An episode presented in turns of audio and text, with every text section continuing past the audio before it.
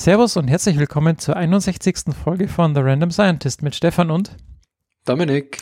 Heute mit einem Interview mit dem Nobelpreisträger von 1988, Johann Deisenhofer. Diese Folge wird vermutlich ein paar weniger Gene enthalten.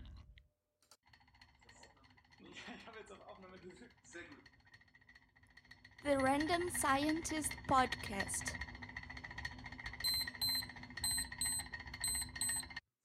Okay. Ja, hallo von meiner Seite. Ähm, wie ihr jetzt am Intro schon gehört habt, ist es eine, heute eine etwas ganz besondere Folge. Ich würde fast, um den flachen Karlauer auszupacken, die nobelste aller Folgen, die wir bis jetzt hatten. Ist dir eigentlich äh, bewusst? Ja, nein, bestimmt, aber sag's. Dass das ja jetzt wieder eine Geburtstagsfolge eigentlich ist, weil das ist ja die Februarfolge. Stimmt. Und äh, deshalb, also das ist mir gerade so eingefallen, aber das ist ja dann eigentlich äh, äh, perfekt dem Geburtstag gerade angemessen. Gerade angemessen, ja. Wie lange machen also wir das eigentlich schon? Ähm, fünf Jahre. Fünf Jahre. Fünf Jahre. Ja, ja. Ich die erst, den ersten Podcast haben wir ja aufgenommen 2016. beim ersten Super, genau beim ersten Super Bowl hier in der Wohnung, wo ich nach Heidelberg gezogen bin. Und wer hat da gegen wen gespielt? Ich weiß es nicht mehr. Also ich glaube, Brady war dabei.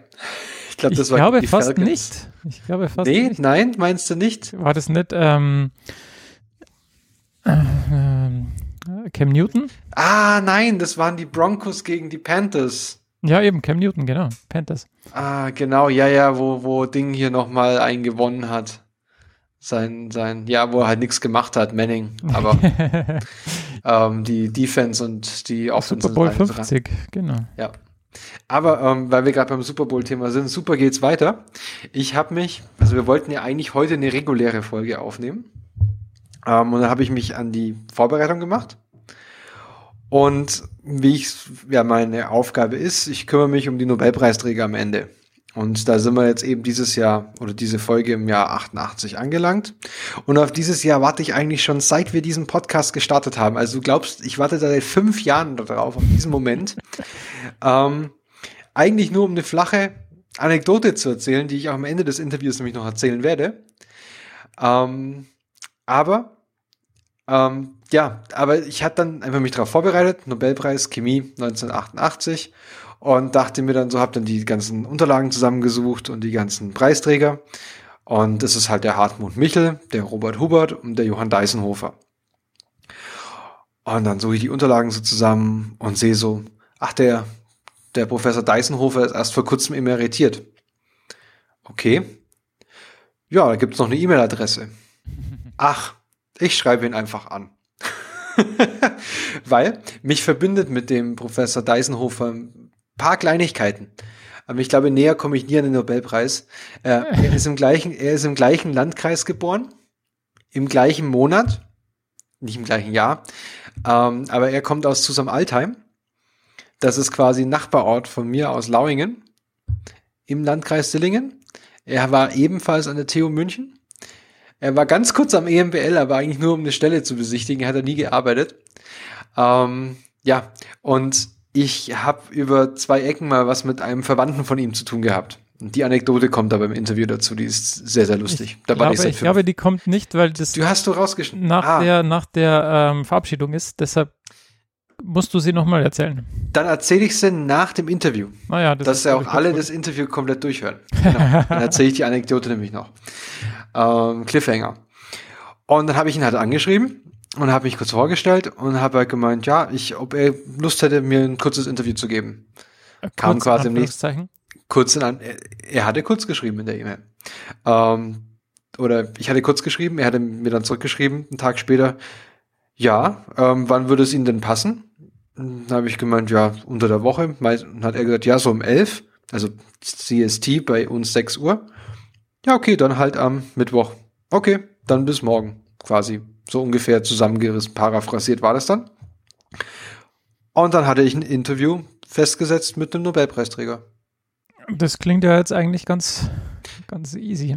Das war, äh, ja, ähm, ich war natürlich äh, komplett geflasht davon eigentlich. Also ich habe mich, also fand es total cool. Also, mhm. dass er auch sofort darauf geantwortet hat. Und ich meine, es hätte auch sein können, dass die E-Mail-Adresse mittlerweile deaktiviert ist, bla, bla, kann ja alles passieren. Aber Ähm, ja, dann gab es dieses Interview. Wofür er den Nobelpreis gekommen, be bekommen hat, das kommt nicht so ganz im Interview raus, weil das ist ja eigentlich Allgemein, Allgemeinbildung. Aber jetzt eben hier kurz im Vorwort. Also Deisenhofer, Huber und Michel haben den Nobelpreis bekommen für die Bestimmung der dreidimensionalen Struktur des photosynthesischen Reaktionszentrums. Dafür haben sie, im Pur, also wie ich das gelesen habe, im Purpurbakterium Bakterien haben sie die Struktur aufgeklärt. Und das war aus mehreren Gründen wissenschaftlich interessant. Einerseits, weil es damals dieses Mantra gab, ey, ähm, Membranproteine kann man nicht, kann man nicht kristallisieren. Sie haben das über Röntgenstrukturanalyse gemacht und dafür brauchst du ja Kristalle. Ähm, die kann man nicht kristallisieren, weil halt du brauchst die Membran, ich glaube, das wird kurz im Interview erwähnt, du brauchst die Membran, um dieses Protein stabil zu halten, dass es in seiner Form bleibt. Mhm. Und du kannst es halt, das ist halt ein bisschen schwerer, das eben auszukristallisieren. Plus, was anscheinend, was wir nicht erwähnen, aber was auch sehr wichtig ist, ähm, dieses Molekül ist symmetrisch. Und das war eine relative Revolution als Ergebnis. Das hatte man nicht geglaubt, dass das Molekül symmetrisch ist. Und ja, das kam halt dann, das war mit einer der, der wichtigen Sachen. Und die konnten halt diesen Reaktionsmechanismus eben noch mit aufklären, wie ich das verstanden habe, eben über die photosynthetische, für diese photosynthetische Reaktion, die ja quasi mit die Grundlage unseres Lebens bildet auf diesem Planeten. Genau. Und ja, ich würde jetzt sagen, without further ado, gehen wir direkt ins Interview. Ähm, ja, und dann hören wir uns nach dem Interview wieder. Dann erstmal nochmal heiße ich Sie offiziell willkommen nochmal hier bei uns in dem Podcast The Random Scientist. Sie sind nicht der erste Interviewgast, den wir haben, aber der bei weitem prominenteste. das, ähm, das ist mir eine sehr große Ehre. Zumal Sie, ähm, und deswegen bedeutet es mir sehr, sehr viel selber, wir kommen aus dem gleichen Landkreis. Ja. Also ich komme aus, aus Lauingen an der Donau in Dillingen und Sie sind geboren in Susam-Altheim. Das liegt quasi Ja. um die Ecke. Ja. Und jetzt machen wir den ganz einfachen Einstieg für mich. Wie kommt man aus Susam Altheim? Wie landet man in Dallas? Weil Sie sind aktuell in Dallas eingeschneit. Ah, das ist eigentlich eine Geschichte, aber letzten Endes äh, läuft es darauf hinaus, dass ähm, ich ähm, irgendwie nicht mich nicht geeignet habe, äh, die, Nach die Nachfolge meines Vaters anzutreten. Wenn ich getan hätte, hätte ich einen, einen Bauernhof übernehmen müssen und, und leiten. Und ähm, wegen Gründen ähm, wollte ich das nicht. Und ähm, ist dank der Unterstützung meiner Eltern, äh, dank der Unterstützung meiner Lehrer und so weiter, äh, gelang es, äh, die, zuerst die Mittelschule, dann äh, ein Gymnasium zu besuchen, äh, Abitur zu machen und letzten Endes äh, äh, zu studieren an der Technischen Universität München. Und dann ähm, der nächste, das war also da, da gab es Zufälle, was, dass ich also bei in einer Gruppe gelandet bin, als zum, zur, zur Promotion, die sich mit Proteinstrukturen befasst, äh, dass äh, ich äh, es zu einiger Bekanntheit gebracht in diesem Fach und ich daraufhin äh, angeworben wurde als, als von der von dem Universität von Texas, äh, genauer gesagt den Southwestern Medical Center Mhm. in. Und das lag daran wohl auch, dass diese Institution gerade äh, war, äh, eine, eine äh, Reihe von Arbeitsgruppen bauen, die äh, sich mit Proteinstrukturen befassen. Mhm. Okay. Und, und der äh, Hauptorganisator, äh, Organisator, das war der Chairman des Biochemie Departments, der kam aus Liverpool in England und der hatte einen Freund an der EMBL Heidelberg. Und, und dieser Freund hat ihm erzählt, dass da ein Mensch namens Deisenhofer oft äh, nicht abgeneigt wäre, ein zu nehmen. Okay. So kam also aus heiterem aus Texas ein, ein Brief, der sagte, mit vorbeikommen, äh, wir suchen jemand für dich. Ach, super. In welchem Jahr war das? Wann war das? Das war in äh, 1986. Da war das natürlich noch, also heutzutage ist ja diese Kom Kombination und die Kommunikation transatlantisch natürlich viel einfacher. Da war das, glaube ich, dann, also, das ist fast noch höher zu werden, dass man da bekannt war. Ja, ja, ja. Ähm, ge- Sie haben gesagt, Sie waren an der TU München, haben Sie studiert und promoviert. Ich übrigens auch, also wir haben ein paar Parallelen. Das ist sehr lustig. Ähm, ähm, Sie haben, was haben Sie studiert an der TU München? Physik, Physik. Okay, Sie haben also nicht Biochemie oder Bio oder Chemie studiert, sondern ich, nichts von Chemie. okay. Okay. Keine Ahnung von. Ja. Und, und dann sind Sie, wenn Sie dann in, dann haben Sie in und wie kommt man dann auf Proteinstrukturen im dermaligen Fall? Also sind Sie, in Physik Ja. ist ja so ein weites Feld. Das lag an dem, auch wieder an, an, an einigen Zufällen. Und zwar erstens habe ich eine Diplomarbeit gemacht an der TU München im Physik-Department. Und mein Professor äh, hat damals ähm, ein Interesse an Biophysik entwickelt. Das lag zum Teil auch daran, dass, dass ihn seine Kollegen gebeten haben, äh, äh, eine Vorlesung zu halten über Biophysik. Mhm. sein Schreibtisch war voll über Biophysik. Und nach einer Weile hat er fast über nichts anderes mehr reden wollen als über Biophysik. Und das hat einige uns angesteckt. Und äh, so wie ich dachte, wenn ich, jetzt, äh, und, und er war, auf, er, er wollte keine neuen Leute mehr annehmen, weil er war im Begriff, äh, den Ort zu wechseln nach Stuttgart und dann Mhm. Nobel. Und, und ähm, dann habe ich also umgesehen und gesehen, dass in diesem Fach gibt es sehr wenig Auswahl. Äh, Mhm. damals in den Anfang 70er Jahren. Und, aber es gab eine Gelegenheit an dem Institut für Eiweiß- und Lederforschung des damals. Stimmt, das habe ich gelesen, dass das ist, das ist ein sehr kurioser, das ist ein sehr kurioser Name, weil ich kenne es halt nur als Max Planck für Biochemie. Ja. Ja, ja, eben. Äh, Das hieß damals äh, Max-Planck-Institut für Eiweiß- und Lederforschung. Und, und da gab es eine, eine ganz neue Gruppe, äh, geführt von einem Robert Huber, der selber auch ein sehr junger Mensch war. Und äh, bei dem habe ich mich dann vorgestellt und er hat mich genommen als Doktorand Mhm. mit dem Ziel, äh, Proteinstrukturen zu lösen, zu bestimmen. Und äh, dabei bin ich dann geblieben. Okay. War quasi jetzt dann ein Zuf also quasi glückliche Fügung, dass ihr vorheriger der Diplomarbeitsbetreuer so in diese Biophysik abgedriftet ist quasi und so sich da ein bisschen spät berufen gefühlt hat dazu. Das, Ja, Und ja, ähm,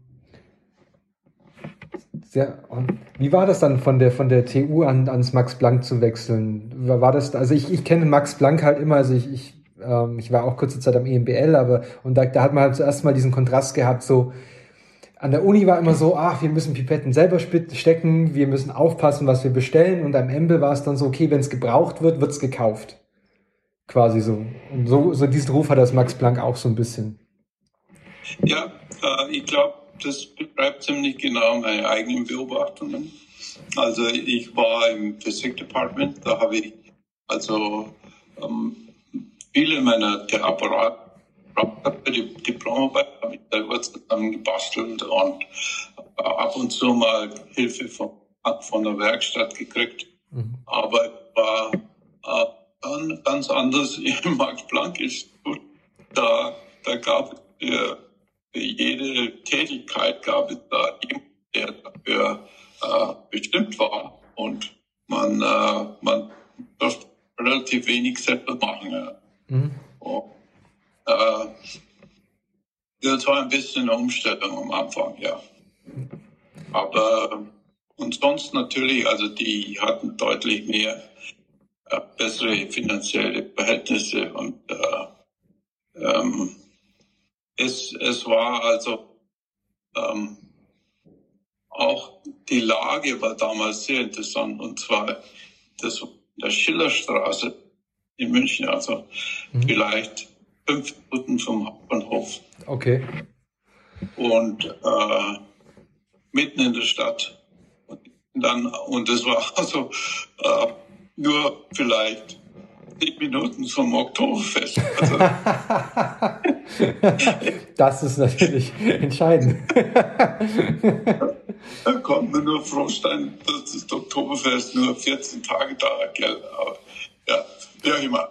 Ähm, und äh, dann, äh, als wir, als ich dann sowas wie ein Jahr dort war, sind wir umgezogen nach Martinsried und Mhm. das war also sehr viel mehr abgelegene äh, äh, Lage und äh, im Charakter natürlich ganz anders, aber nagelneue Gebäude und Mhm. so.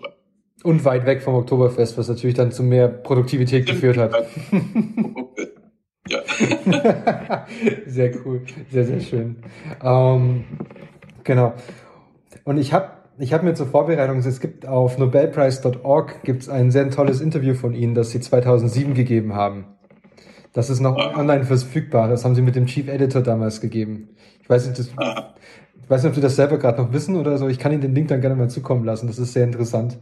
Ähm, Ja. da meinten Sie, Ja. da meinten Sie was, was für ein paar Sachen sind mir sehr stark aufgefallen. Sie meinten, dass äh, Robert Huber sehr anders war als, als Gruppenleiter zu der Zeit, als andere Gruppenleiter. Das stimmt, ja. Also er ähm, war, wie gesagt, sehr jung ähm, eh, für, für einen Gruppenleiter. und er hat einen ganz anderen Ton eingeführt in seiner Gruppe. Also wir haben uns alle geduzt, Ach, äh, mit, mit äh, Vornamen angeredet und so. Und äh, er war in Bezug auf äh, ja, wer, wer die, die Anerkennung für die Arbeit, die wir an, die, an seine Leute äh, eben als an sich selber und so. Und äh, äh, er wollte nur ähm, äh, Anerkennung für die Dinge, die er wirklich selber gemacht hat. So. das ist, das klingt, ja, das klingt mehr nach diesem, auch immer noch ein, also aus meiner Erfahrung jetzt ist es doch immer noch der, wird noch als neuer Stil immer noch angesehen. Es ist mehr verbreitet jetzt, habe ich den Eindruck, gerade in Deutschland Ja. und so. Ähm, oder auch, weil es auch internationaler wurde bei uns jetzt. Ähm, aber es, man hat schon immer noch, ich nenne es immer so nett, die, diese Professoren vom alten Schlag. Die sind dann, äh, sind, ist, ist nicht negativ gemeint, ist einfach nur ein anderes Verhältnis, das die, die anderes sehr auf, sehr auf hierarchisch, aber das Ja. ist, Auch, das hat ein bisschen mit dem Alter zu tun auch. Ja. Ja. Also je, älter man wird, desto weiter entfernt man sich, wenn man nicht Max Perez heißt oder so, mhm. äh, entfernt man sich von dem, von dem täglichen äh, Forschungsgeschehen und, und lässt sich berichten und äh, letzten Endes, ähm, ja, äh, also hat man dam- damit nicht mehr die, die, die direkte Nähe zum, Experiment und zum, zum, äh, zu den Daten, die rausgekommen sind. Aber dann, als Sie natürlich nach Martin Street umgezogen sind mit dem Max Planck, da waren Sie noch völlig voll in der Forschung drin. Was war denn da das Hauptthema gerade? Weil das ist natürlich das entscheidende Thema jetzt, warum wir auch letztendlich mit, miteinander telefonieren. Na, also damals, da war ich mitten in meiner Doktorarbeit. Mhm. Und das Hauptthema, das war ähm, zu versuchen, eine Proteinstruktur, die schon bestimmt war, die schon bekannt war im Prinzip, äh, die so, so genau wie möglich. Äh, ich, ich musste also da zurückgehen in der Zeit, ähm, wenn, wenn Sie, wenn Sie äh, äh, Proteinstrukturen sehen dieser Zeit, sehen Sie meistens so äh, Metallmodelle, nicht wahr? Also es gibt Bilder von John Kendrew und, und so weiter. Und auch die, äh, die äh, ähm, äh, Watson Crick und so mit DNS. Äh, die hatten damals keine andere Möglichkeit, äh, die, die, die, die Dinge darzustellen, als durch äh, letzten Endes, dass sie äh, dreidimensionale Metallmodelle gebaut haben. Und so etwas gab es von dem Protein auch, dass das mir dann äh, äh, zu Herzen gelegt wurde. Und es war meine Aufgabe, das so genau wie möglich an die äh, Experimente, äh, äh, Beugungsdaten anzupassen. Das nennt man Refinement. Mhm. War damals äh, ziemlich ungewöhnlich. Es hat, es hat, es hat erst eine Struktur gegeben, die, bei der das und ich war sozusagen der Zweite, der das probiert hat. Und das gelang. Und das war ein, wurde eine sehr populäre Struktur. Ich habe dann Leute kennengelernt, wie zum Beispiel Michael Levitt und äh, Kurt Wüttrich mhm. und äh, Martin Karpus, solche, die also damals schon Rechnen gemacht haben. Und dann äh, habe ich mich mit einem anderen äh, Projekt beschäftigt, für ein, einige Jahre sogar. Das war ein äh, Fragment von einem Immunglobulin und, und habe dann anscheinend äh, den Ruf erworben, äh, äh, der geeignete Mensch zu sein, um und schwierige Projekte zu. zu das ist wahrscheinlich Fluch und Segen zugleich. Ja. da kam es dazu dann, dass äh, äh, in einem Nachbardepartement, ähm, in einer Nachbarabteilung, die geführt wurde von äh, Dieter Österheld, da gab es einen jungen Mann namens Hartmut Michel. Und der hat sich in den Kopf gesetzt, zu tun, was viele Leute für unmöglich gehalten haben, nämlich äh, ein membranständiges Protein zu realisieren. Und das gelang ihm. Und dann hat er jemand, der, der gut ist im Lösen von Strukturen und kam auf mich, nicht wahr? Ja. Bis dann. Warum war das so schwierig, schwierig damals? Oder ich glaube, Sie sagten, man, man liest, hat auch gelesen, zu der Zeit hielt man das für unmöglich, membranständige Proteine zu kristallisieren. Ja, das war eine weit verbreitete Meinung und zwar deswegen, weil die, äh, diese Proteine, die sind ja, die haben zum Teil äh, hydrophobe Oberflächen und zum Teil hydrophile Oberflächen. Da die rausschauen aus der Membran, ist hydrophil wo drin sind, ist Hydrophob. Um die in Lösung zu bringen, muss man Detergenzien benutzen. Und die Detergenzien, die bilden so einen, einen Gürtel um diese äh, Membran, äh, um den membranständigen Teil des Proteins.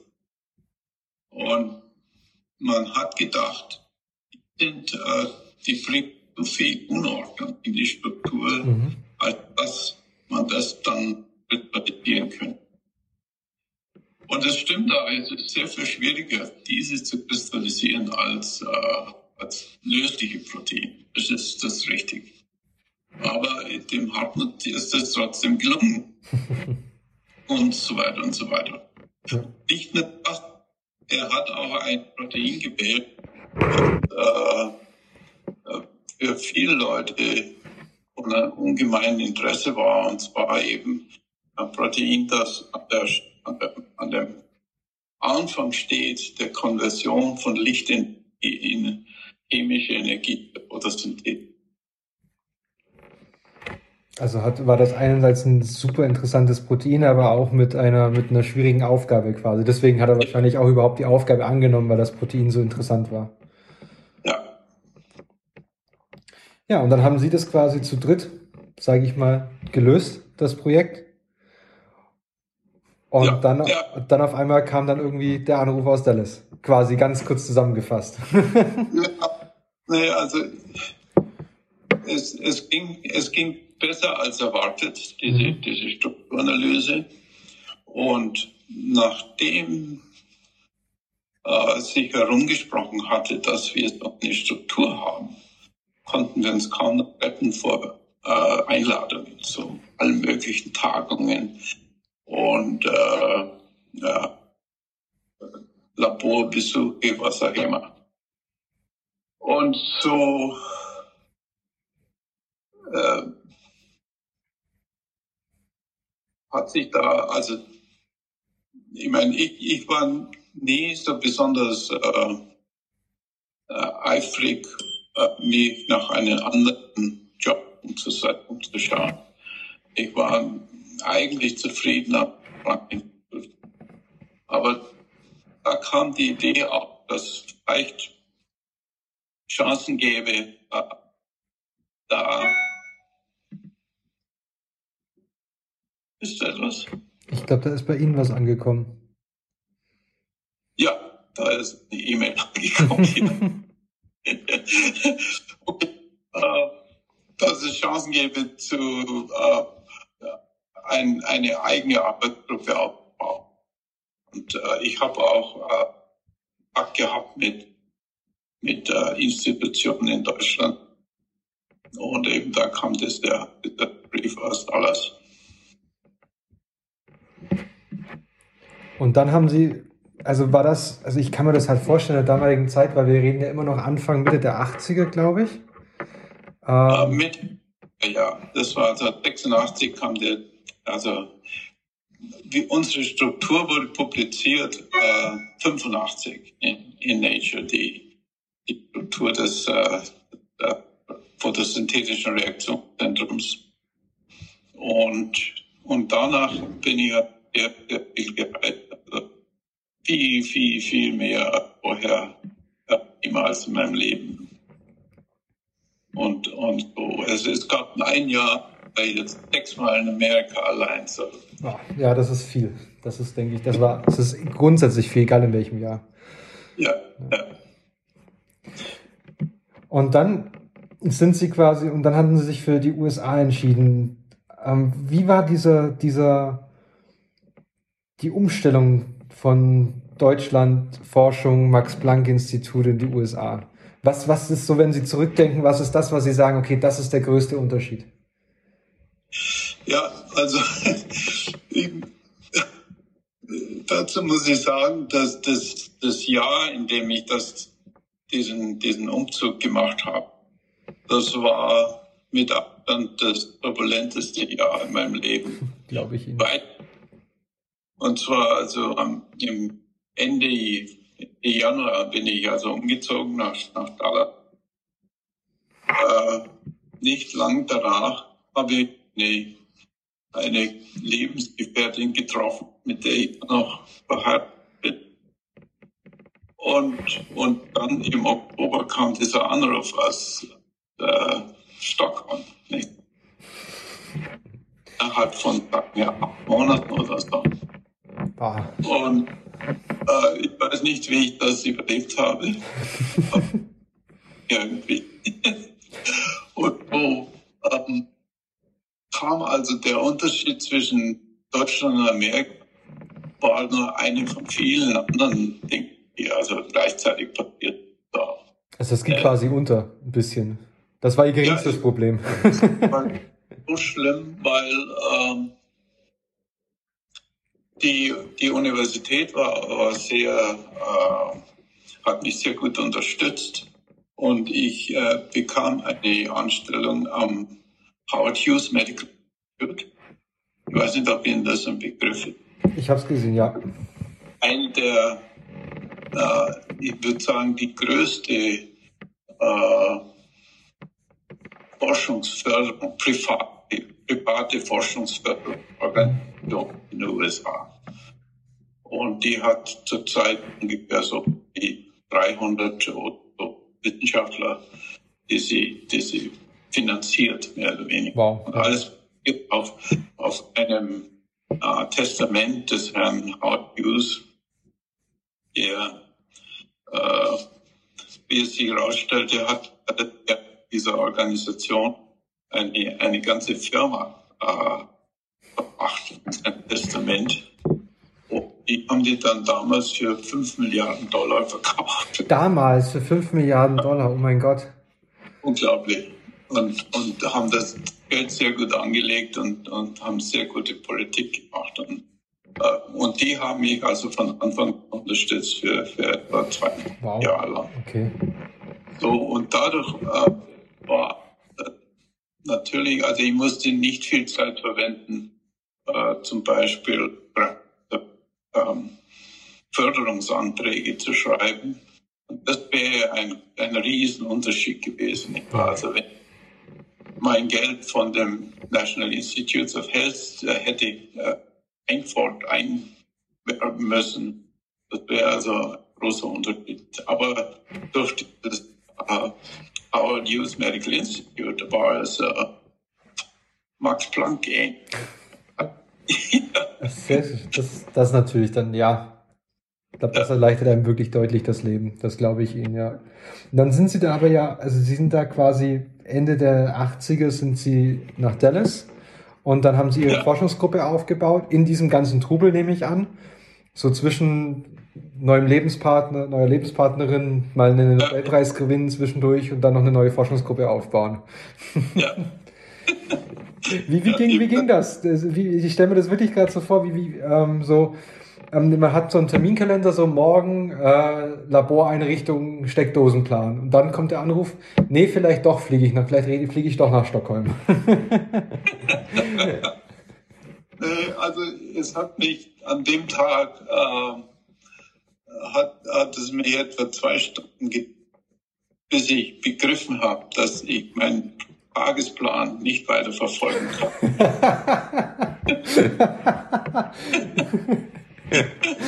Ja.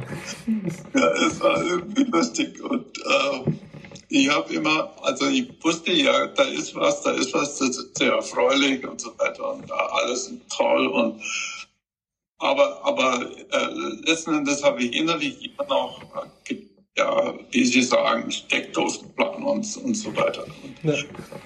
Ähm, ja, ähm, das war ein sehr, ein, ein sehr erstaunlicher Tag. Und ich glaube auch, die, die, ähm, die Kollegen in Texas, in Dallas, haben dann nicht bereut, sie sechs Monate vorher eingestellt zu haben. Das macht Nee. das ist ein Glücksgriff. sehr froh. Also, die waren schon, die waren schon gewöhnt, wie, wie das geht. Und zwar dadurch, dass äh, äh, zwei meiner Kollegen, Mike Brown und Joe Goldstein, haben den Nobelpreis in 85 gekriegt. Mhm. Und das hat natürlich schon sehr großes Aufsehen erregt in der Stadt. Und hat auch äh, zu sehr erhöhten äh, Spenden an die Universität durch die, die lokalen Milliardäre geführt und so.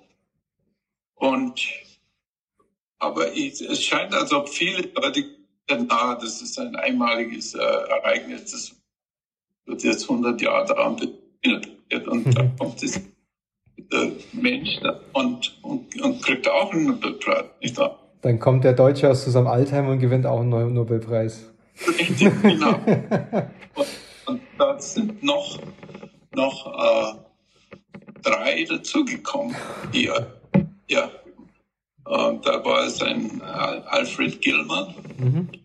dann ein äh, Bruce Beutler und äh, letzten Thomas Südhoff. Ja, Ja. So, die waren alle, wir waren alle praktisch im selben Gebäude mehr oder weniger. Ja. Ist da noch ein Raum frei, dann würde ich mich da auch noch reinsetzen und ein Büro aufmachen. Vielleicht liegt es an. ähm, weil Sie gerade noch die ganzen anderen Nobelpreisträger angesprochen haben. Ähm, ich habe immer wieder den Eindruck, wenn Nobelpreisträger mir, oder wenn ich, wenn ich Interviews mit denen lese oder dieses, die Stories mir le- durchlese, ist immer wieder ein Thema, das aufkommt, ist, man hat ihnen eigentlich gesagt, das, was ihr macht, geht nicht. Und das wäre genau das mit diesen äh, Membranproteinen. Ist, ist das quasi so, äh, eigentlich ist es ja retrospektiv, wenn man zuguckt, ist es klar, weil wenn es jeder machen hätte können und es einfach gewesen wäre, dann wäre es kein Nobelpreis gewesen. Ja, ich glaube, da ist viel dran. Ähm, äh, ja, es gibt, gibt viele, viele Beispiele, aber dieses, dieses Thema ist ein, ein sehr häufiges, dass also Leute äh, die Warnungen in den Wind geschlagen haben und, äh, und Dinge probiert haben, die eigentlich nicht gehen sollten. Und letzten Endes hat sich herausgestellt, dass die, die Annahme, dass es nicht geht, äh, beruht ja auf Vorurteilen oder wie man sich sagen.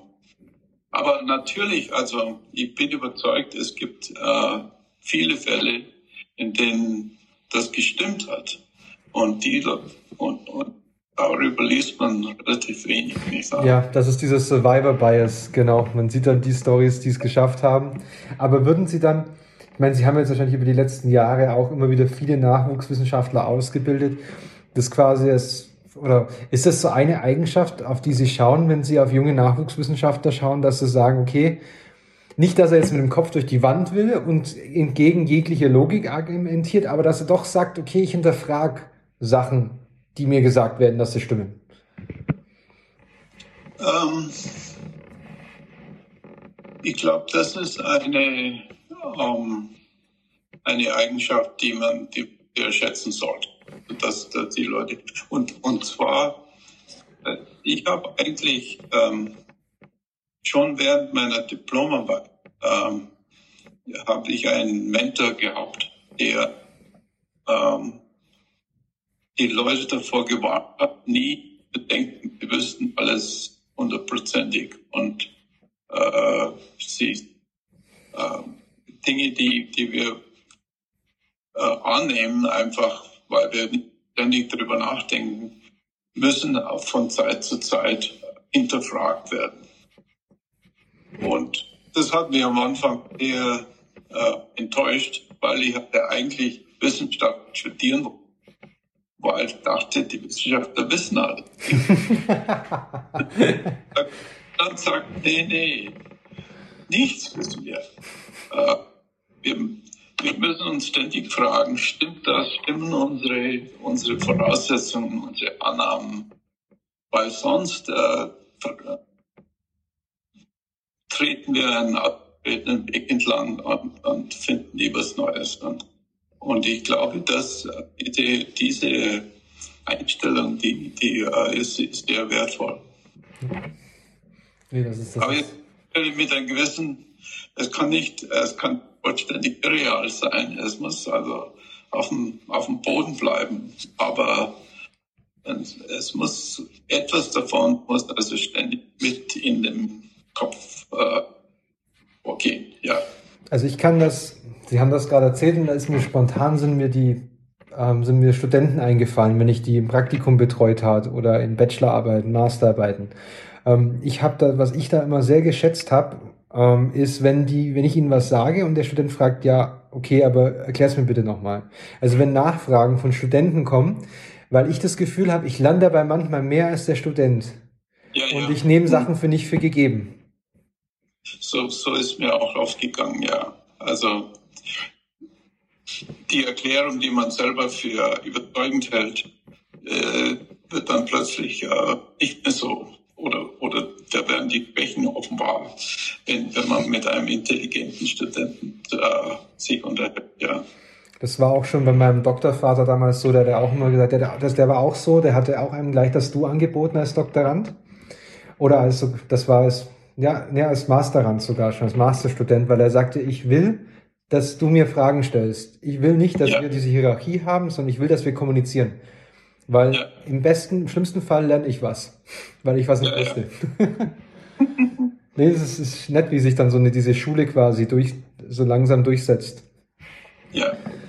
Ähm, was, wie war, also Proteinstruktur heutzutage? Ich habe einen äh, Freund aus dem Studium, der hat Kryo-EM gemacht in seiner Promotion im Prinzip hat der sich in einen Linux Computer Freak verwandelt, also das gemacht hat.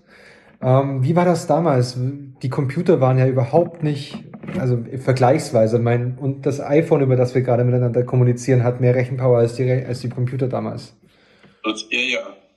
Als wir nach Martinsried gezogen sind, da hat das Institut einen, äh, einen sogenannten Mainframe-Computer gekauft. Äh, und das, der hat also, ich glaube, so was wie 5 Millionen Mark gekostet. Mhm. Und, und der ist also im Vergleich zum Laptop äh, äußerst schwachbrüchig und, und, äh, und die, die Speicherkapazität zum Beispiel, also die, haben die, äh, die hatten äh, einige zig Megabyte zum Beispiel Plattenstapel und äh, und eben mein iPad, der hat ein Terabyte. Nicht ja. ich habe heute, ich hatte heute gerade mit unserer IT telefoniert und der sagte mir, die haben irgendwas von so 10, 30, so 30 Petabyte haben die im Jahr ja. und kaufen die dazu. Und dann auch noch, ich meine, äh, es ist jetzt äh, etwa 50 Jahre her, als ich, seitdem ich angefangen habe mit meiner Doktorarbeit. Und damals gab es fast keine Software. Das ist ein, ein viel größter Unterschied. Heute, wenn Sie irgendetwas machen wollen, da gibt es bereits Packages, die das tun. Nur wenn natürlich etwas völlig Ungewöhnliches machen wollen, ist es, aber äh, äh, es, es gibt nur ganz wenig Leute, die äh, selber Software äh, entwickeln, weil die Pakete, die umlassen, sind so gut und nur, nur Leute, die wirklich Freude daran haben, die machen das. Aber ist das nicht auch riskant? Also ich äh, habe jetzt nicht aus, also teilweise durch eigene Erfahrung auch schon mal ähm, tiefer in Software, bestimmte Datenprozessierungssoftware geguckt. Ähm, und ich war dann teilweise erschrocken, was die macht. Also das war eine, eine selber geschriebene Software von jemandem, also nichts kommerzielles. Und ähm, wenn ich die verwendet hätte, dann wären meine Ergebnisse ordentlich schief gelaufen. Mhm, ja. Ja, also es, es, es kommt da wieder. Also man muss, man muss alles mit einem gewissen Misstrauen betrachten und, und, und darf nicht äh, einfach unbesehen glauben. Ist aber natürlich jetzt auch durch die, ich finde, ich in der Zeit jetzt, in der wir leben, dass sie sagen, es ist alles verfügbar. Es, es verleitet schon einfach, sich das Paket runterzuladen in R oder Python und das zu tun. Ja, ja. Aber das, das ja. ist. Man darf nicht, also die, äh, was, was der Zweck der Arbeit ist. Wenn ich also eine, heutzutage eine Struktur bestimmen möchte, dann kann ich mich hinsetzen und, und äh, anfangen, Software zu entwickeln. Sondern äh, das Ziel ist diese Struktur. Und die Technologie ist inzwischen so, dank CryoEM und äh, vielen anderen Sachen, dass, ähm, dass man erwarten kann, dass, in, dass man in einem Monat schon einiges und, und und das war damals also, äh, da konnte man froh sein, wenn, wenn ein paar Jahren ein bisschen gewusst hat über die Struktur. Und, und äh, so, so dieser, dieser äh, Fortschritt in der, in der, äh, in der, der Geschwindigkeit, in der, wie soll ich sagen, in der Leichtigkeit, äh, Resultate zu kriegen, der spielt natürlich eine gewisse Rolle in, oder der wird, der wird ermöglicht durch die, durch die äh, Anwesenheit von oder der Verfügbarkeit von Software. Sie haben in, in dem Interview, das ich vorhin schon angesprochen hatte, von 2007, haben Sie was gesagt, was auch neben den anderen Sachen, was mir extrem aufgefallen ist, weil ich, weil sich quasi letztes Jahr herausgestellt hatte, dass Sie recht haben. Ähm, Sie haben nämlich gesagt, was sich in der Strukturbiologie ändern muss, ist, dass wir aufhören, diese Kristalle zu machen oder nur noch Kristalle zu machen wie in der Fabrik, sondern wir müssen es schaffen, diese Strukturen zu, zu berechnen. Ja. Und da gab es ja letztes Jahr AlphaFold, kam ja von quasi von Alphabet raus. Ja, ja. Das, das, fand ich, das fand ich irre, als ich das gehört habe von Ihnen. Ich meine, äh, schon, schon als ich angefangen habe, äh, da gab es die, äh, die Experimente von Herrn Anfinsen zum Beispiel, Mhm. der gesagt hat, dass äh, alles, was man eigentlich wissen muss, um, äh, um eine Struktur zu berechnen, eines, eines nicht zu großen Proteins, sagen wir mal, das steckt in der Wiedersequenz. Und ähm, glücklicherweise habe ich gedacht, mache ich mal zunächst experimentelle Strukturbestimmung, weil so und, und es hat sich dann eben herausgestellt, dass äh, es bis 2010 ungefähr gedauert hat, bis man zum ersten Mal ähm, die Faltung eines kleinen Proteins hat nachvollziehen können im Computer. Und, ähm, und dann eben jetzt kommen diese, diese äh, Deep Learning äh, äh, Ergebnisse dazu. Ich bin gerade dabei zu versuchen zu verstehen, was, was das eigentlich ist. Und äh, lese zu meinem Erstaunen, dass die, die das praktizieren, die verstehen es selber auch nicht ganz genau. Genau die gleiche Aussage habe ich auch von, von einem Bekannten gekriegt. Ich habe gefragt, wa- was, was passiert denn in di- diesem Neural Network? Er so, keine Ahnung, es kommt halt was raus. Das, äh, das hat mich sehr gewundert. Also es ist nicht so, dass da, ähm, dass man äh, ein, ein, eine Methode entwickelt, programmiert in dem Computer, die Daten reinsteckt. Und nee, zuerst natürlich die, diese, diese, dieses Training macht und dann äh, die Daten reinsteckt und, äh, und man kann sich ungefähr vorstellen, was passiert oder wie das, wie das dann zu der Ebene kommt. Aber das ist äh, viel mehr äh, unbekannt, als, als ich mir gedacht hätte. Ja. Das ist aber auch total spannend, weil das ist natürlich auch dann, wenn es, also ich fand das im Nachhinein auch logisch, weil es muss ja irgendwas machen, auf das man nicht selber gekommen wäre. Sonst, Ja, ja. sonst ähm, ähm, ist es ja ne, in. Entschuldigung, es liegt wohl an der äh, Komplexität der ganzen äh, der, der Probleme, äh, weil ähm, das menschliche Gehirn kann sich also komplexe Dinge bis zu einem gewissen Grad vorstellen, aber oh, wir sind ja so äh, eigentlich darauf trainiert, äh, Dinge zu, möglichst zu vereinfachen und zu verstehen. Ja. Und da äh, kann man eigentlich nichts äh, verstehen in, oder man kann nicht zu einem Ergebnis kommen, wenn man zu sehr vereinfacht. Zum Beispiel das, das Faltungsproblem in, äh, für Proteine. Das ist einfach komplex, nicht? Und deswegen äh, Computer mit der geeigneten Methode äh, können da also viel, viel besser sein.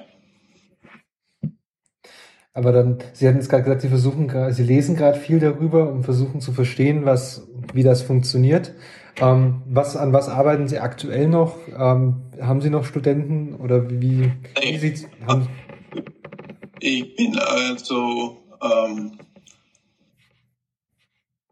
letztes Jahr, in in 2019 äh, habe ich emeritiert.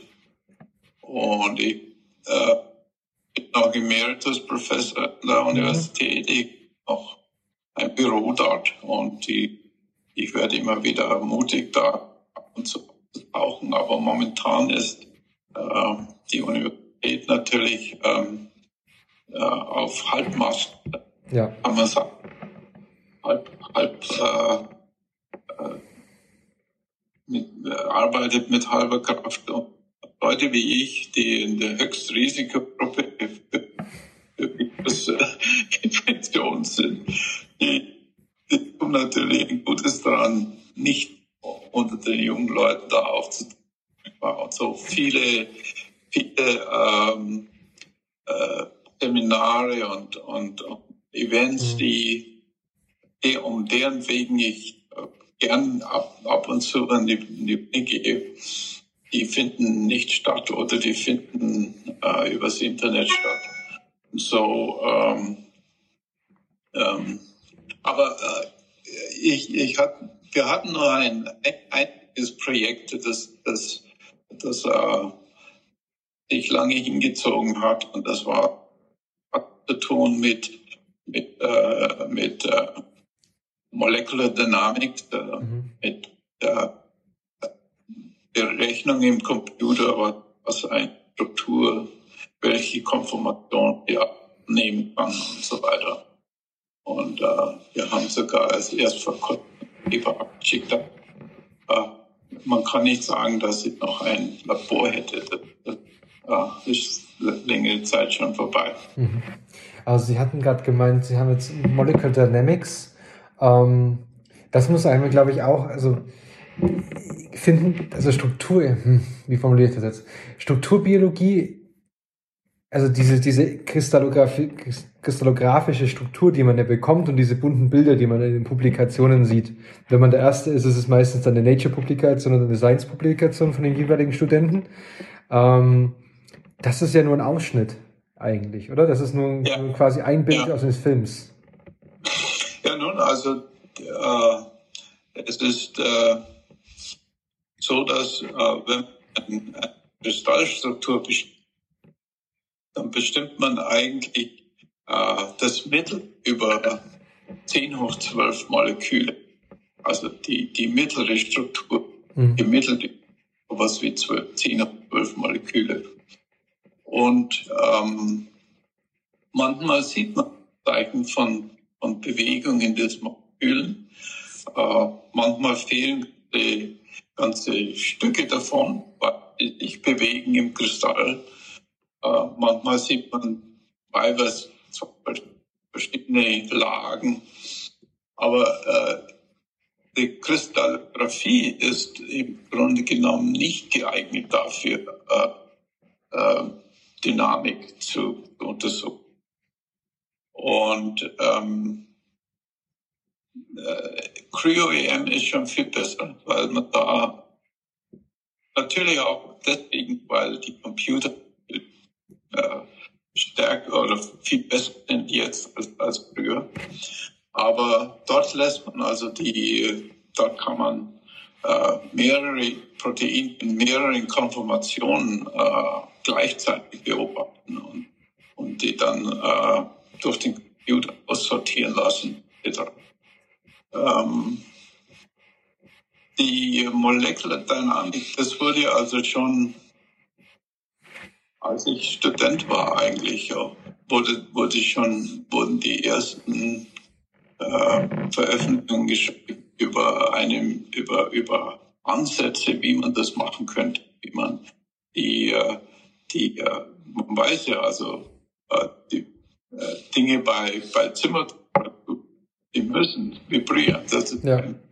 das geht nicht anders. Das ist die Definition von Zimmertemperatur. So, ähm, ähm, da haben also schon äh, Leute, äh, speziell äh, habe ich da im Sinn einen Herrn Schneer-Lisson in, er war damals, glaube ich, in Jerusalem. Und er hatte zwei Studenten damals, die hießen äh, Michael Levitt und äh, Arje Wascher.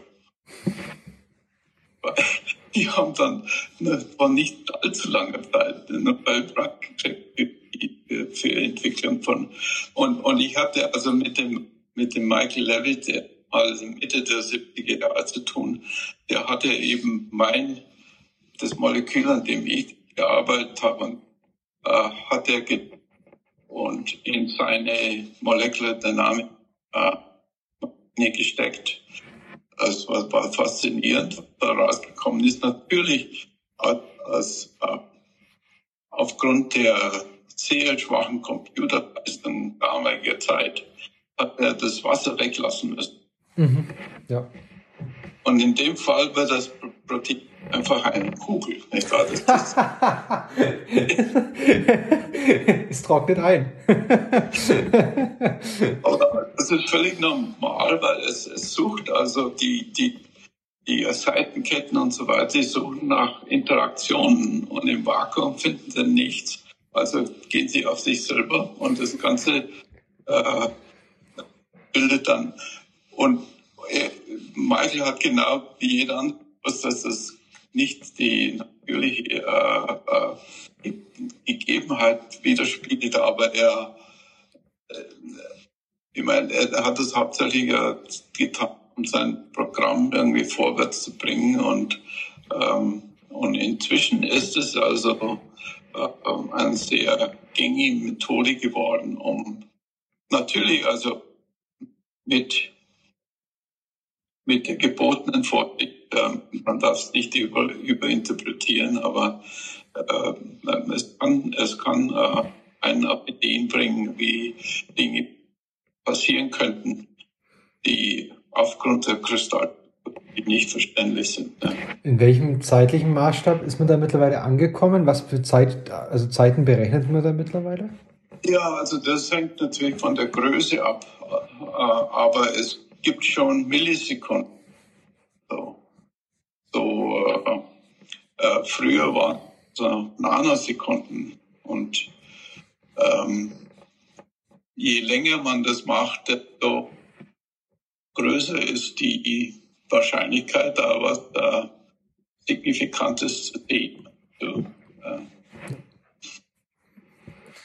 und was ich mir auch nochmal, also ich habe selber nie Kristallographie gehabt, kommen wir um nochmal auf das Thema zurückzukommen. Und man, beim, beim Kristall stelle ich mir jetzt so, meine Mutter hat immer jahrelang so einen Rosenquarz vor ihrem Bildschirm, weil sie gemeint hat, der hält die elektrische Strahlung ab. Und wenn ich Kristall höre, denke ich immer an diesen Rosenquarz und sehe meine Mutter da vor dem Bildschirm sitzen. Ähm, von welcher Größenordnung reden wir denn eigentlich aktuell bei so Kristallen und hat sich da über die Jahre was getan eigentlich? Als als ich, okay, mein, während meiner Diplomarbeit, ja. da habe ich äh, mit äh, Rubinkristallen gearbeitet. Mhm. Und die hat man also bestellt. Da gab es eine Firma, die hat Rubinkristalle gezüchtet. Und die waren so, sagen wir grob gesprochen, ein Zentimeter mhm. mal ein Zentimeter. Und dann kam ich in äh, äh, biologische Kristallographie, Proteinkristallographie. Und zuerst dachte ich, ja, wo ist der Kristall?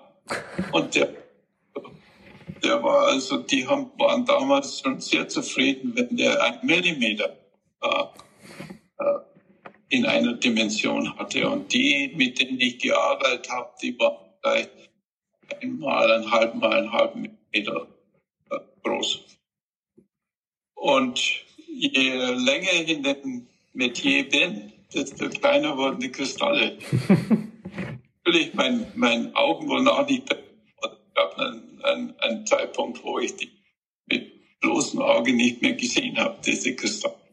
Aber äh, äh, meine Studenten waren sehr zufrieden und die haben also in, die, in den Röntgenstrahl getan, der natürlich auch mal so stark war wie damals, also tausendmal oder gar im Synchrotron, ähm, so dass also äh, eine vernünftige Beugungsmuster rausgekommen ist. Mhm. Und ähm, so inzwischen sind, sind Proteinkristalle im, im Durchschnitt, wenn die mal 0,1 Millimeter, dann, dann, dann denkt man schon, sind ziemlich groß. Ja. So. Okay, das ist das ist natürlich dann auch, ja. Ich habe einmal das, das Genzentrum in München habe ich mal besucht. da hat mir ein Freund eine Tour gegeben durch, das, durch die Abteilung. Und dann bin ich da rein und da hatten die so einen kühlen Raum, bei dem ganz viele äh, ECTAs, also HPLCs standen. Und dann habe ich gemeint, was macht ihr da? Sagt er, Proteine putzen. Das ist so eine Assoziation, die ich mit Proteinkristallographie habe wo da quasi so 20 so Geräte neben einem Kühlraum standen und ja. da hatte ich so ein bisschen ja. Eindruck, das ist so ein bisschen Fabrik fast. Standard, Standard äh, äh, Einrichtung, man muss die nutzen, ist klar. Also wenn manchmal passieren merkwürdige Dinge, wie zum Beispiel dass, äh, dass man eine, ein, ein relativ reines Protein hat, kriegt ein Kristall. Es stellt sich heraus, dass dieser Kristall nicht von dem, von dem eigentlichen Protein, sondern von einer Verunreinigung, die vielleicht zwei Prozent so, so das normalerweise nicht. Und äh, es ist also, je, je reiner man die, die, äh, die Materialien präparieren kann, desto besser. Wir haben das immer mit, in meinem Bereich haben wir das immer mit Antikörpern, weil die, die Kollegen bringen immer, die ziehen immer mit Antikörpern an Proteinen, um die anzureichen und Interaktionspartner zu finden. Und da hatte ich einen Fall, die war total, das war sehr, diese äh, Präsentation hat super funktioniert, ganz klar, ihr Bait war super abundant und sie hat ja auch Interaktoren gefunden. Und wir präsentieren ihr die Daten und sie sagt so, ja, aber das ist nicht das Protein, an dem ich gezogen habe. Naja, das ist nicht das, was draufsteht, dass der Antikörper zieht, aber das ist das, ist das an dem er zieht. und dann kam halt raus, dass, er, dass dieser Antikörper nicht spezifisch genug ist und genau an dieser Untereinheit eben zieht. Das, das, das, das findet man immer wieder, diese Stories, ja. Und sie sind dann, wir sind, ich, ich springe jetzt noch mal ganz kurz und möchte noch mal ein bisschen weg von der Wissenschaft, ähm, weil ich das immer noch faszinierend finde, ihren Sprung damals, zur damaligen Zeit in die USA. Sie hatten da nie die, das Gefühl, ich möchte wieder zurück. Oder weil sie sind jetzt quasi, sie sind, dann, da, sie sind jetzt immer noch quasi in der, in der gleichen Stelle quasi, theoretisch im gleichen Büro wahrscheinlich. Äh, nicht ganz, aber ähm, es es stellt sich heraus, dass die Institution eine sehr äh, gute Institution ist, die UT Medical Center. Ja. Und ähm, die Atmosphäre dort ist sehr freundlich. Es gibt relativ wenig äh, interne Streitereien. Ähm, die Administration ist, äh, unterstützt die Leute äh, äh, die, die jungen äh, Fakultätsmitglieder werden so gut wie möglich gefördert und nicht, also wie an manchen anderen amerikanischen Universitäten, äh, so mit, Absicht. Äh, also da, da kommt man hin als Professor und, und äh, man erfährt, dass höchstens die Hälfte der, diese diese, äh, äh, diese Zeit bis zu, bis zur Vollanstellung und so weiter. Und da wird also mit Absicht irgendwie äh, äh, auf die Schwächen der Leute äh, eingehauen. Das alles ist, ist dort in das Westen nicht so. Ähm, wir, wir waren immer sehr äh, deprimiert, wenn mal nicht geschafft hat, äh, die Tenure zu, zu und ähm, das ist nur ein, ein, ein, ein Detail. Äh, ich meine, insbesondere nachdem der nach dem Nobelpreis und ich, jetzt nur acht Monate Nobelpreis. Ich weiß nicht, wie das gewesen wäre, aber äh, was ich von, von anderen Leuten höre, es ist eine sehr gute eine sehr ähm, freundliche und, und gute äh, äh, Institution und ähm, letzten Endes ist die, die Wissenschaft international. Also es, es gibt kein deutsches Labor, ne? oder wenn Sie mal nach Japan kommen oder China oder Singapur oder wo letzten Endes sieht es alles aus. Und äh, man sieht nicht in die Art und Weise, wie wir umgehen miteinander etc. Aber ähm, im Grunde genommen ist das, was, man, was uns interessiert, nicht äh, an irgendwelche Nationalstaaten oder, oder äh, gebunden, sondern das ist, äh, ist äh, global. Das, das vereint quasi Wissenschaftler global die Neugier. Ja, ja.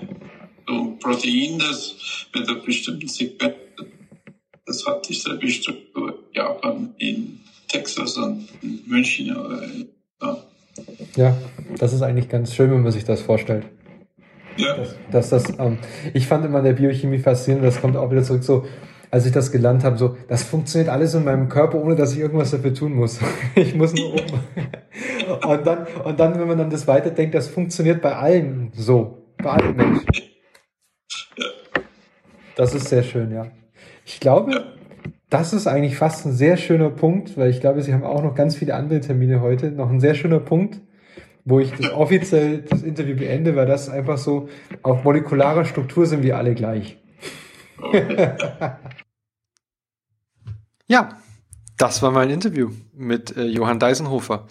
Wie hat's dir gefallen, Steve?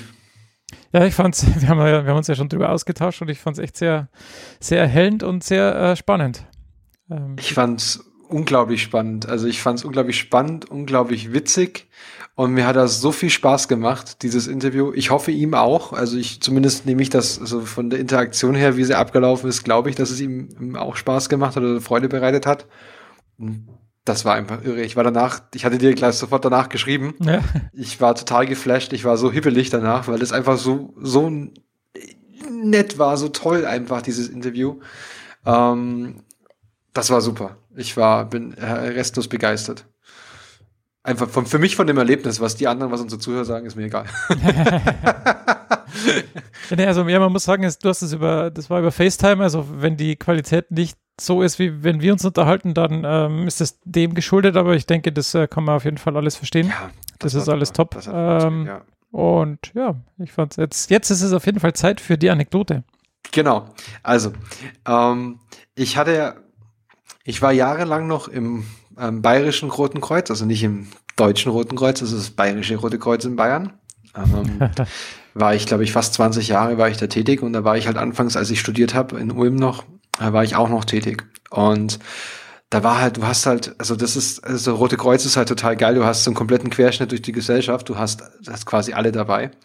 Und einer unserer Kollegen, ähm, der Daisy, ich weiß leider den Vornamen nicht mehr, ich schäme mich, ähm, habe ich den, den habe ich auch schon 15 Jahre nicht mehr gesehen, also ist okay. Ähm, der hat, das ist ein, das war ein Schweinebauer oder ist wahrscheinlich noch ein Schweinebauer, auch aus ich glaube, ich vermute dann auch aus der Ecke zu seinem Altheim. Ich weiß es nicht. Und dann hat er mich, der, der hat sich dann mit mir unterhalten und ähm, fragt dann so, was ich so mache. Und ich so, ja, ja, so Biochemie studiere ich jetzt und so und so. Und sagt er, ah ja, ja, ja, da hat er, ja, das, das, das kennt er schon, weil da hat er so ein, da hat er, hat so ein Bekannter von, Verwandter von ihm, hat er mal so einen Preis gewonnen. und ich dann so, ich glaube, ich hatte gerade einen Kaffee in der Hand oder so, weil, keine Ahnung, gucke ihn so völlig entsetzt an und sage ich, du meinst jetzt nicht Johann Deisenhofer, der Nobelpreisträger von 1988. Doch, doch, genau so, so ein ganz wichtig, also so ein Preis halt auf jeden Fall. So war ganz wichtig. Ich so, okay. um, ja. Äh, das ist, ich fand, das war so ein cooler Moment in dem, also total cooler Typ, der, also das soll jetzt nicht despektierlich klingen oder irgendwas, das war einfach nur so, ist eher so, okay, Perspektiven und seine Bubble. Weißt du? Ja. Für uns ist es der Nobelpreisträger, so das Höchste, was wir in unserer Karriere irgendwann mal erreichen hätten können. Und für einen anderen ist es halt einfach so, ja, der hat halt mal so einen Preis gewonnen. So quasi, der war, hat irgendwie beim Frühshoppen Schafturnier, Schafkopfturnier gewonnen oder so. Ja, gut. Ja.